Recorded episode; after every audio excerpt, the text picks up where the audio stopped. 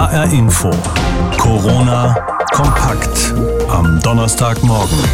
Nicht nur die Christen in Deutschland werden in diesem Jahr ein stilles Osterfest feiern müssen, ohne sich in Scharen versammeln zu dürfen, sondern auch in Jerusalem, der Stadt, in der das Christentum seinen Ursprung hat, ist in diesem Jahr alles anders als an den Kar- und Ostertagen anderer Jahre.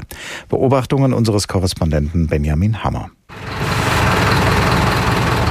Bereits die Autofahrt von Tel Aviv nach Jerusalem ist außergewöhnlich. Etwa 20 Kilometer vor Jerusalem beginnt ein quälend langer Stau.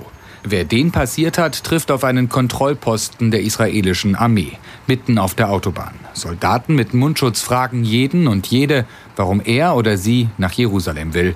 Nur wer einen triftigen Grund hat, darf weiterfahren. Journalisten werden durchgelassen. Jerusalem ist ganz anders als sonst. Am Jaffa-Tor, das in die Altstadt führt, stehen israelische Polizisten. Wohin gehen sie? fragt einer. Zur Grabeskirche. Dorthin, wo laut christlicher Überlieferung Jesus Christus gekreuzigt wurde. Dorthin, wo jetzt eigentlich hunderte Pilger wären, vielleicht Tausende. Es ist Karwoche in Jerusalem, Ostern, die wichtigste Zeit für die Christen der Stadt und für die Pilger. Hinter dem Jaffa-Tor lässt ein palästinensischer Händler das Tor zu seinem Geschäft herunter. Es kommt ja eh niemand. Die Altstadt von Jerusalem ist auf den ersten Blick so gut wie menschenleer. Ich bin ja nun schon mehr als 30 Jahre mit dieser Stadt verbunden und 16 Jahre lebe ich hier. Dieter Viehweger ist Archäologe und Pfarrer. Er leitet das Deutsche Evangelische Institut für Altertumswissenschaft des Heiligen Landes. Viehweger lebt auf dem Ölberg, nicht weit von der Altstadt entfernt. Wegen des Coronavirus haben wir das Interview jedoch aus der Ferne geführt. Ich kann wirklich sagen, das ist meine Stadt, das ist auch meine Heimat. Und so hat auch Viehweger Jerusalem noch nicht erlebt. Auch sein Blick auf die Geschichte der Stadt zeigt, wie außergewöhnlich die Lage ist. Hat es so etwas schon gegeben, dass man per Order die Mufti nicht in die Stadt kommen durfte und keiner Ostern feiern konnte? Ich glaube, das hat es noch nicht gegeben. Die Altstadt von Jerusalem wird seit 1967 von Israel kontrolliert. Und so gelten hier die Regeln Israels im Kampf gegen das Virus. Es gibt strikte Ausgangsbeschränkungen. Kirchen, Synagogen und Moscheen sind für die Öffentlichkeit geschlossen. Prozessionen an Ostern wurden abgesagt. Gottesdienste werden in Minimalbesetzung und ohne die Gemeinden gefeiert. Der Platz vor der Grabeskirche. Keine Pilger, keine Touristen. Eine Nonne kommt eine Treppe herunter. Sie hält kurz inne, verneigt sich in Richtung der Kirche. Es ist still in Jerusalem. Die Vögel sind deutlich lauter als die wenigen Menschen, die zu sehen sind. Dieter Viehweger kann den Ölberg in diesen Tagen nicht wirklich verlassen. Und so nutzt er die Zeit für die Forschung und feiert Ostern im sehr kleinen Kreis. Natürlich ist Ostern ein Fest der Massen, wenn Sie an Jerusalem denken. Aber das ist ja gar nicht in dem Fest angelegt als Ostern war und die ersten Frauen zu dem leeren Grab gekommen sind und mit der Nachricht zurückkamen, der Herr ist auferstanden, da waren das zwei Leute. Jerusalems Christen werden diesmal ein stilles Osterfest feiern. So still, dass es in der jahrtausendealten Geschichte der Stadt beinahe beispiellos ist. Ostern steht vor der Tür und das ist nicht nur ein langes Wochenende mit gesetzlichen Feiertagen, sondern es ist zunächst mal das älteste und höchste Fest im christlichen Kirchenjahr, verbunden mit ganz besonderen Gottesdiensten, die sich in ihrem Ablauf von allen anderen Gottesdiensten im Jahr deutlich unterscheiden. Und ausgerechnet diese Gottesdienste können in diesem Jahr nicht so stattfinden, wie es eigentlich üblich wäre, denn wegen der Corona-Pandemie gilt auch für Kirchengebäude ein Versammlungsverbot. Aber wie soll und kann man Gottesdienste feiern, wenn Gläubige nicht in einem Raum zusammenkommen können? Was sich Pfarrerinnen und Pfarrer der christlichen Kirchen dazu überlegt haben, das erzählt uns jetzt unsere Reporterin Anna Vogel, denn sie hat sich mit einigen von ihnen unterhalten. Irina Vögel ist Pfarrerin in Bad Vilbel. Mit vier Kindern und Hund arbeitet sie zurzeit aus dem Homeoffice und sprüht vor Ideen. Zum Beispiel hat sie sich bei einem dreiminütigen Gottesdienst gefilmt, am eigenen Wohnzimmertisch mit einfachen Hilfsmitteln. Er beginnt mit dem Glockengeläut. Orgelvorspiel.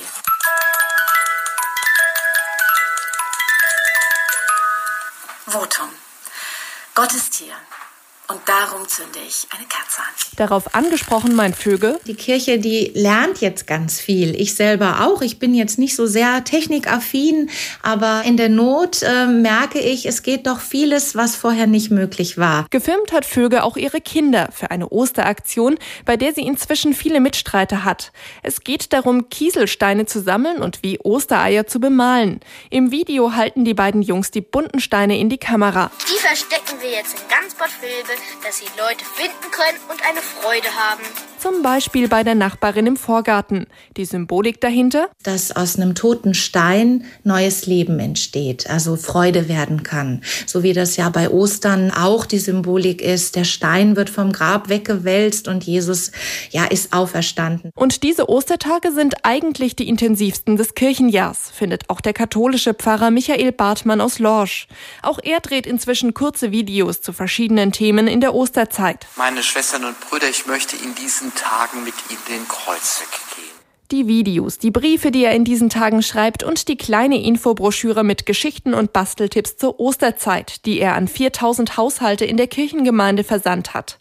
All das könne helfen, meint Bartmann. Ersetzen kann es die Osterzeit für ihn aber nicht. Deswegen will er seinen Gemeindemitgliedern ermöglichen, was geht. Zum Beispiel wird er am Ostersonntag die Kirche am Abend öffnen. Wir werden dann an allen Ausgängen Lichter aufstellen, die die Leute sich einfach wegnehmen können, dass sie das Osterlicht haben. Und wir haben kleine Fläschchen extra bestellt und werden dann das frisch geweihte Osterwasser, also das Weihwasser, hinstellen. Wir haben auch Aufsichtspersonal da. Aber die Leute brauchen ein Zeichen. Und genau das hofft Pfarrer Michael Bartmann den Lorschern geben zu können. Guten Morgen. Heute Gründonnerstag, morgen Karfreitag und dann das Osterwochenende mit der Osternacht, dem Ostersonntag und dem Ostermontag. Ein Feiertag nach dem anderen in den christlichen Kirchen. Und doch werden die Gläubigen diesmal nicht in die Kirchen gehen können. Jedenfalls nicht zu gemeinsamen Gottesdiensten, denn Kirchen als Gebäude stehen den Kirchen als Religionsgemeinschaften seit mehr als drei Wochen nicht mehr für Gottesdienste zur Verfügung. Ebenso wenig wie in Restaurants, Theatern und Fußballstadien dürfen sich jetzt während und wegen der Corona-Pandemie auch in Kirchengebäuden keine Menschen mehr versammeln. Auch nicht zu Gottesdiensten an Ostern, dem höchsten Fest im Christentum. Vor der Sendung habe ich mit Beate Hofmann gesprochen. Sie ist Bischöfin der Evangelischen Kirche Kurhessen-Waldeck, EKKW. Zu ihrer Landeskirche gehören rund 800.000 Menschen. Die meisten leben in Nord- und Osthessen, eher auf dem Land. Und gerade da gehört die evangelische Kirche zum Leben vieler Bürger einfach dazu. Ich habe die Bischöfin gefragt, was hören Sie aus den Gemeinden? Was sagen die Leute zu diesem Gottesdienstverbot? Halten Sie es für eine falsche Entscheidung oder wären Sie wegen Corona sowieso nicht gekommen? Also erstmal muss man sagen, wir feiern weiter Gottesdienst. Wir feiern Gottesdienst halt in anderer Form. Medial, digital oder telefonisch. Und wir tun das, um Menschen vor einer tödlichen Infektion zu schützen. Das heißt, aus meiner Sicht ist soziale Distanzierung im Moment ein Ausdruck von Nächstenliebe. Und ich erlebe, dass das in den Gemeinden sehr klar verstanden wird. Und deswegen kriegen wir auch viele positive Rückmeldungen zu der klaren Linie, die wir als evangelische Kirche in Kurhessen-Waldeck an der Stelle fahren. Und ich erlebe viel Kreativität, dass Menschen neue Wege suchen, um in diesen Tagen miteinander verbunden zu sein und Gottesdienst zu feiern. Gleichwohl gab es in dieser Woche mehrere Klagen gegen das Gottesdienstverbot, Klagen von Einzelpersonen, auch vor dem Hessischen Verwaltungsgerichtshof in Kassel. In allen Fällen haben die Gerichte dann gesagt, das Verbot geht in Ordnung, es ist verhältnismäßig jetzt in der Corona-Krise. Haben Sie als Bischöfin Verständnis dafür? Also ich habe Verständnis für den Schmerz derer, die Gottesdienste vermissen. Aber für uns als Landeskirche war schon lange vor den staatlichen Regelungen klar, dass wir eben um des Gesundheitsschutzes willen derzeit auf Gottesdienste mit physischer Präsenz in Kirchenräumen verzichten, damit einfach niemand angesteckt wird. Wir haben das entschieden, bevor der Staat ein Versammlungsverbot erlassen hat. Also es gibt aus meiner Sicht kein Gottesdienstverbot. Wir feiern weiter Gottesdienst, aber in anderer Form. Der katholische Stadtdekan in Frankfurt, Johannes zu Els, hat letzte Woche in einem Interview gesagt, Zitat, ich kann nicht erkennen, dass man auch nur einen Gedanken darauf verschwendet hätte, die Gläubigen mitzunehmen, statt sie auszusperren. Er fragt sich, ob diese Maßnahmen wirklich nötig gewesen sind. Können Sie diesen Gedanken nachvollziehen? Also nochmal, aus meiner Sicht ist klar, wir feiern Gottesdienst in Formen, die das Leben anderer nicht gefährden. Und wir finden andere Wege, Gottesdienst zu feiern. Das ist für mich die Grundlinie und die haben wir als Kirche sehr früh eingeschlagen auf den Rat der Virologen hin. Wenn man trotzdem dem Gedanken nochmal nachgeht, es vielleicht doch zu ermöglichen, dass es Gottesdienste mit physischer Präsenz, wie Sie es ausdrücken, geben. Also man könnte ja sich Kirchengebäude vorstellen, die groß genug sind, dass man da Abstand halten kann. Und wenn man das jetzt mal rein unter räumlichen Gesichtspunkten betrachten würde, dann könnte man ja sagen, was in einem Supermarkt funktioniert, könnte ja vielleicht auch in einem Kirchengebäude funktionieren. Wäre es also vielleicht, wenn jetzt diese ganzen Beschränkungen noch länger andauern sollten, wäre es vielleicht dann eine Lösung, nur eine bestimmte Anzahl von Besuchern zu einem Gottesdienst reinzulassen und die anderen wären dann beim nächsten Gottesdienst dran. Da könnte man sich ja abwechseln. Also aus meiner Sicht sind zu einem Gottesdienst alle eingeladen. Und deswegen, ich suche nach Wegen, auf denen alle an einem Gottesdienst teilnehmen können und wir niemand ausschließen müssen. Und deswegen mache ich es lieber telefonisch, digital, medial, als in der Form, wo ich irgendwann sagen muss, du musst jetzt aber draußen bleiben.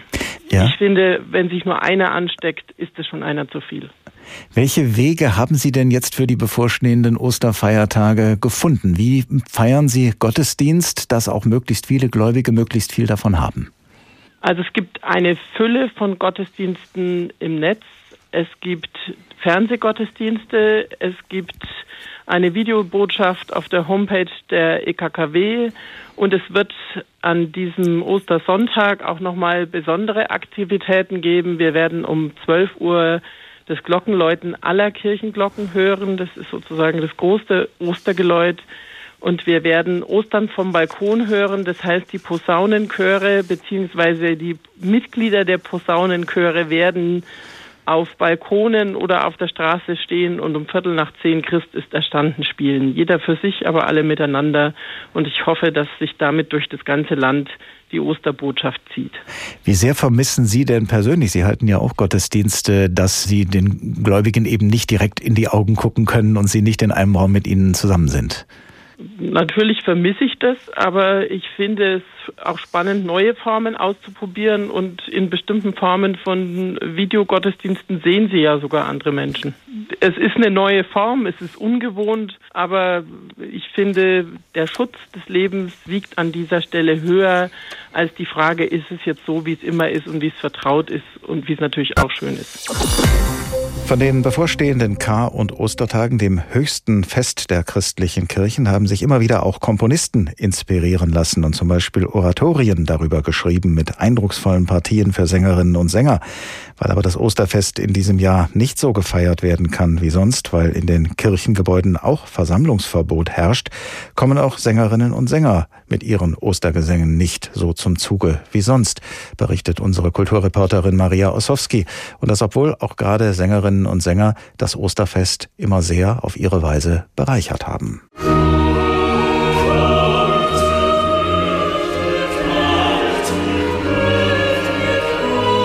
Kommt ihr Töchter, helft mir klagen. Die Partitur der Matthäus-Passion steht auf dem Notenständer bei der jungen Sopranistin Sarah Crispin in Friedrichshain.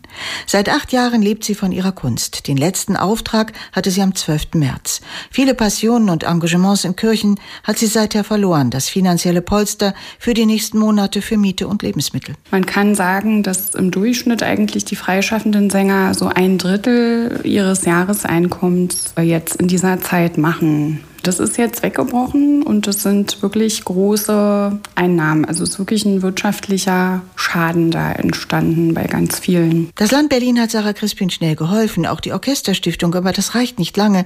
Und Sänger in den anderen Bundesländern, sie weiß das aus ihrer neu gegründeten Facebook-Gruppe mit 4000 Mitgliedern, haben viel größere Probleme, Hilfe zu erhalten.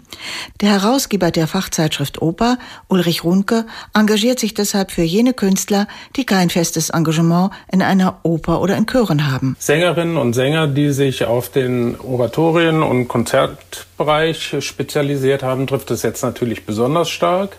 Denn die Vorosterzeit ist traditionell die Zeit, in der Passionsmusiken auf dem Programm stehen. In den Konzerthäusern, aber auch in den Kirchen. Das fällt nun alles weg und erst in der Vorweihnachtszeit wird es dann für Konzertsänger eine ähnlich stark nachgefragte Zeit geben, nämlich dann, wenn die Weihnachtsoratorien auf dem Programm stehen. Neben der drohenden finanziellen Not klagt auch die Seele, Sarah Crispin. Ich kann nicht auftreten. Ich kann zwar zu Hause singen oder ich kann auch ein Video aufnehmen und das irgendwo posten, aber das ist natürlich nicht annähernd die gleiche Qualität Ja, es fehlt die Lebendigkeit und das, das Leben die Freude. Singen ist absolute Lebensfreude und ich glaube, darum geht es ja auch gerade in dieser Zeit, dass wir spüren, was macht unsere Lebensfreude aus. Hinzu kommt, so Sarah Crispin, ein spirituelles Erlebnis, über das sie jetzt, da sie nicht mehr singt, verstärkt nachdenkt. Ich finde, gerade in dieser Krisenzeit, in dieser Corona-Zeit sehen wir uns ja auch mit diesen Themen wieder konfrontiert. Also mit dem Thema Tod und auch Erlösung, aber auch Hoffnung und Leben und Lebendigkeit und das fehlt den Leuten, das zu machen und aber auch als Publikum zu hören. Der Weltstar Jonas Kaufmann weiß um die Nöte seiner Kolleginnen und Kollegen. Er unterstützt deshalb mit dem Magazin Oper und einer gemeinnützigen Stiftung das Projekt Sängerhilfe und hat dafür ein Video ins Netz gestellt. 100.000 Euro für notleidende Sänger sind bereits gespendet. Liebe Musiktheaterfreunde, wo auch immer Sie sind, wenn Sie auch in Zukunft ein so reichhaltiges und qualitätvolles Angebot in Deutschland vorfinden möchten, spenden Sie dem Projekt Sängerhilfe.de. Dass fast nichts mehr so ist wie noch vor ein paar Wochen, daran haben sich die meisten von uns ja allmählich mehr oder weniger gewöhnt. Aber jetzt kommen die Osterfeiertage, an denen wir auch nicht mit der erweiterten Familie oder mit Freunden zusammenkommen können, obwohl vielen von uns das gerade an Ostern viel bedeuten würde. Aber sich oder andere mit dem Coronavirus anzustecken, das will natürlich auch keiner. Was tun also? Ostern einfach ausfallen lassen oder nach anderen Möglichkeiten suchen, dieses Fest zu feiern? Unsere Reporterin Antonia Troschke hat sich umgehört. Reni Stutz geht spazieren und sammelt dabei Blätter und Blüten. Mit denen will sie Ostereier verzieren. Auch wenn der jährliche Osterbrunch in Mülheim mit der Familie abgesagt ist, hält sie dennoch an einer Tradition fest. Da ich eigentlich äh, jedes Jahr beim Osterbrunch Osterkränze mitbringe, die ich selbst gebacken habe, werden mein Partner und ich dieses Jahr die selbstgebackenen Osterkränze von Familie zu Familie fahren und mit selbstgemachten bunten Eiern vor die Haustür legen, damit wenigstens so ein bisschen Osterstimmung und Familienstimmung aufkommen kann. Auch Michaelis Kindler lässt Osterstimmung aufkommen. Eigentlich wäre er gerne zu seiner Familie nach Paderborn gefahren, doch in der elterlichen Wohnung hätte niemand den Mindestabstand einhalten können. Das wollte er nicht riskieren. Stattdessen hat er sich in seinem großzügigen Garten auf dem Land eine Alternative überlegt. Mein Ehemann und ich werden ein kleines Osterfeuer für den engsten Kreis der Familie organisieren. Für die Kinder wird es vorportionierten Stockbrotteig und Marshmallows geben. Und da wir uns im Freien aufhalten werden, wird es kein Problem sein, den Mindestabstand von zwei Metern einzuhalten. Lea Kraus weitet den Abstand zu ihrem 92 Jahre alten Großvater sogar auf vier Meter aus. Und zwar am Ostersonntag. Da möchte sie nämlich ihren Opa Heinrich zu Hause in Flörsheim besuchen. Sie auf der Terrasse, er in seinem Sessel an der geöffneten Terrassentür. Ein Kompromiss, über den sich der Witwer sehr freut, erzählt sie. Wir können uns ganz gut unterhalten und manchmal reicht es ja dann auch einfach nur, dass man sich zuwinkt und weiß, der andere ist jetzt da und so können wir dann doch gemeinsam ein ganz schönes Osterfest haben. Zum Schutz seiner Großmutter verzichtet Johannes Schunk komplett auf einen österlichen Familienbesuch in Offenbach. Zu groß ist das Risiko, dass er potenzieller Corona-Überträger ist. Er kümmert sich als Arzt täglich um Covid-19-Patienten. Ostern dieses Jahr ohne Familie? Johannes Schunk nimmt's gelassen. Das Gute für meine Brüder, dafür bleibt mehr vom Osterschinken. Und vielleicht versteckt ja meine Freundin für mich ein paar Ostereier. Keine Ostereier gibt's für Laura Bayers. Sie wird mit ihrer Familie kontaktlos Ostern feiern. Denn der Großteil ihrer Verwandten wohnt in Spanien. Die Flüge nach Frankfurt gestrichen. Wir haben uns für Ostermontag überlegt, uns per Videochat zu verabreden. Ich hoffe, wir bekommen das hin. Das hat nämlich noch keiner aus meiner Familie bisher gemacht. Es wäre aber schön, wenn wir uns wenigstens kurz mal sehen könnten. Und das ist an Ostern ja auch die Hauptsache. Egal ob virtuell oder mit großem Abstand. HR Info. Corona. Sie fragen, Experten antworten. Es ist inzwischen die dritte Woche, in der wir im Kampf gegen eine zu schnelle Ausbreitung des Coronavirus unsere persönlichen Kontakte einschränken und so viel Abstand wie möglich zueinander halten sollen. Und gerade angesichts der bevorstehenden Feiertage ist das für viele Menschen eine besondere Herausforderung. Denn normalerweise würden sich an Ostern viele Menschen miteinander treffen, gerade auch im Familienkreis, um gemeinsam Ostereier zu suchen, Ostern zu feiern, das erste Mal den Grill anzuschmeißen, einen Ausflug zu machen, wenn das Wetter so schön ist, wie es derzeit angekündigt wird und so weiter. Weiter. Was ist erlaubt, was nicht und welche Strafen drohen? Dazu haben uns sehr viele Fragen von Hörerinnen und Hörern erreicht. Und gesprochen habe ich darüber mit Michael Bußer, dem Sprecher der hessischen Landesregierung. Herr Bußer, an Ostern, da kommen gerne die Enkel zu Besuch, zum Beispiel auch bei Walter Scheiwiller und seiner Frau. Er schreibt, wir sind 65 Jahre alt und haben einen Pool im Garten. Normalerweise nehmen wir ihn an Ostern in Betrieb. Ist es ein Risiko, wenn unsere Kinder mit den Enkelkindern baden kommen? Und Brigitte Mock, unsere Hörerin, würde gerne an Ostern für ihre Kinder und Enkel kochen und sie zum Mittagessen einladen. Was davon ist möglich? Das ist ja erstmal grundsätzlich schön und äh, das ist bislang wahrscheinlich äh, in jedem Jahr so, dass die Enkelkinder kommen und auch die Kinder. Das ist ja bei beiden Fragenstellern der Fall, aber wir haben hier auch ganz exemplarische Beispiele, die zeigen, warum wir das alles machen. Wir wollen insbesondere die Gruppen schützen, die ein erhöhtes Risiko haben. Also zumindestens bei Herrn Scheiweiler, der mit äh, seiner Frau 65 ist, kann man sagen, das ist eine Risikogruppe. Und äh, gerade da dürfte eigentlich Ostern anders sein, als es bislang ist. Da bitte ich auch um Verständnis. Das ist ein Risiko, wenn die Enkel mit den Kindern kommen. Und gerade das sollte man da verhindern. Und ähnlich äh, verhält es sich bei der zweiten Fragestellerin. Kommen wir zu Besuchen von erwachsenen Kindern. Unser Hörer Klaus Hitschfehl will wissen, ob er seine erwachsene Tochter über Ostern mit dem Pkw zu sich holen darf, um sie danach wieder nach Frankfurt zu bringen. Er möchte ihr eine Reise mit dem Zug zurzeit nicht zumuten. Das ist grundsätzlich erlaubt. Es sind zwei Personen, die können auch im Pkw fahren, können dann natürlich auch wieder zurückfahren. Aber das klingt so ein bisschen durch alle Antworten, die ich gebe. Man sollte sich immer gut überlegen, ist das zwingend? Muss das sein? Ist, dass es schön ist, das glaube ich. Erhöht das ein Risiko? Kann ich das Risiko minimieren und kann vielleicht diesen Besuch verschieben? Aber in dem Falle gilt, das ist grundsätzlich erlaubt. Und Fahrten mit mehreren Personen im privaten Pkw, ist das generell erlaubt oder gilt da auch diese Zwei-Personen-Regel? Da gilt grundsätzlich die Zwei-Personen-Regel, weil da natürlich ist es ein sehr enger Raum im Pkw und wenn da mehrere Menschen sitzen, da kann man sich ungefähr ausrechnen, dass das Infektionsrisiko hier natürlich höher ist. Viele Menschen führen eine Fernbeziehung auch über die hessische Landesgrenze hinaus manchmal, würden sich aber über die Feiertage hinweg gerne sehen. So schreibt zum Beispiel Alicia Panchertz aus Rottgau. Darf mein Partner mich auch trotz Ausgangssperre besuchen? Er wohnt in Schleswig-Holstein. Diese Frage beschäftigt tatsächlich sehr viele unserer Hörerinnen und Hörer. Herr Busser, wie sieht's hier mit Besuch von Bundesland zu Bundesland aus? Das ist weiterhin natürlich grundsätzlich möglich von Bundesland zu Bundesland. Und äh, natürlich, wenn ich eine Fernbeziehung führe und habe dann einige Tage frei an Ostern, vielleicht bin ich auch schon länger im Homeoffice, dann möchte ich natürlich meine Partnerin, meinen Partner sehen. Ich weise nur mal darauf hin, Schleswig-Holstein hat ein paar besondere Regelungen. Da müsste sich der Herr in Schleswig-Holstein mal schlau machen, wie das ist, wenn man rausfährt. Schlimmer ist es, wenn man reinfahren will, weil da weiß ich, dass es aus touristischen Beweggründen nicht erlaubt ist. Aber grundsätzlich, wenn Sie mit dem Auto oder mit dem Zug dann äh, zu Ihrem Partner fahren und das alleine oder zu zweit, ist das möglich.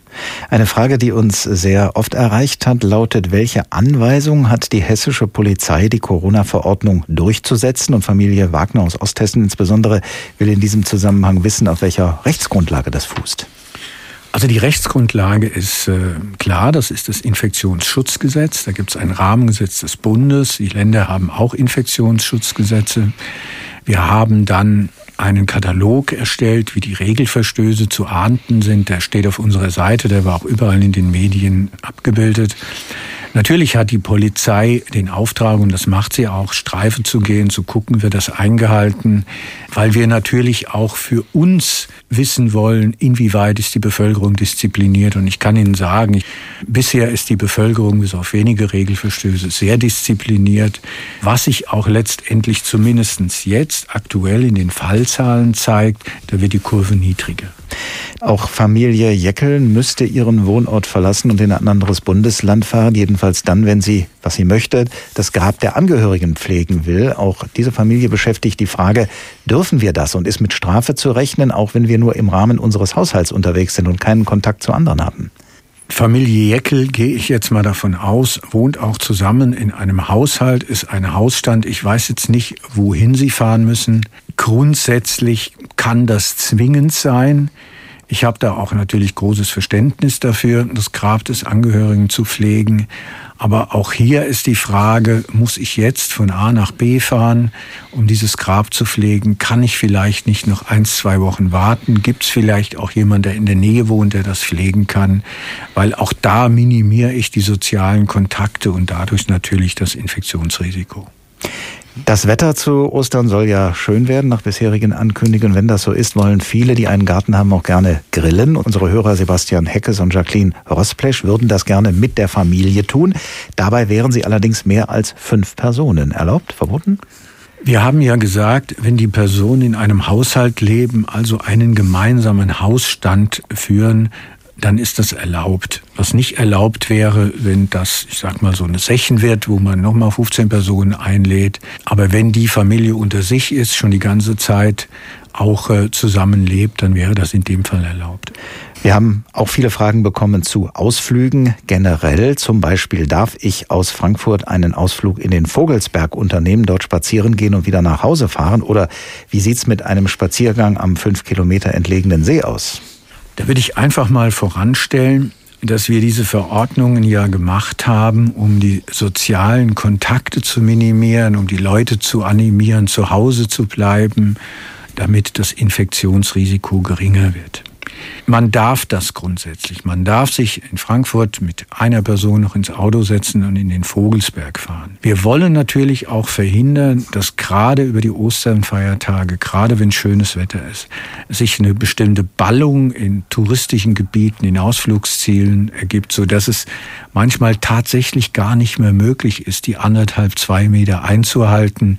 Deswegen sollte sich jeder überlegen, meistens wenn man sich zu Hause umschaut, ist es auch ganz schön und man kann auch in der Umgebung, in der näheren Umgebung Ausflüge, Spaziergänge etc. machen. Zu Hause ist ein gutes Stichwort. Auch äh, zum häuslichen Bereich haben uns einige Fragen erreicht. Seitdem das Kontaktverbot gilt, ist es ja bekanntlich nicht erlaubt, sich in der Öffentlichkeit zu mehr als zwei Personen zu treffen. Unser Hörer Uli Müller will nun wissen, gilt das auch für zu Hause? Darf ich mich weiterhin im Wohnzimmer mit Freunden treffen und Versammlungen von drei oder vier Personen in den eigenen vier Wänden abhalten? Oder fällt das auch unter das öffentliche Kontaktverbot? Nein, das fällt nicht unter das öffentliche Kontaktverbot, weil das ist ja letztendlich ihr Zuhause. Das ist nicht die Öffentlichkeit. Aber auch hier sind größere Feiern oder andere Ansammlungen zu unterlassen. Natürlich ist immer die Frage, was ist größer? Auch da, sage ich mal, hängt das ein Stück weit vom Einzelfall ab. Wenn ich mich mit zwei oder drei Personen jetzt zwingend treffen muss, mag da Gründe geben, dann kann ich auch zu Hause versuchen, diese Abstandsregeln einzuhalten, die Hygieneregeln einzuhalten. Aber ich sollte mir auch hier überlegen, vielleicht hat es ja noch zwei Wochen Zeit, ich weiß, oder drei Wochen, je nachdem, wie lange das dauert. Muss das jetzt sein? Kann das auch zum späteren Zeitpunkt sein? Können wir das auch per Telefon oder sonst wie erledigen? All das verringert einfach das Risiko. HR Info. Corona kompakt am Donnerstagmorgen.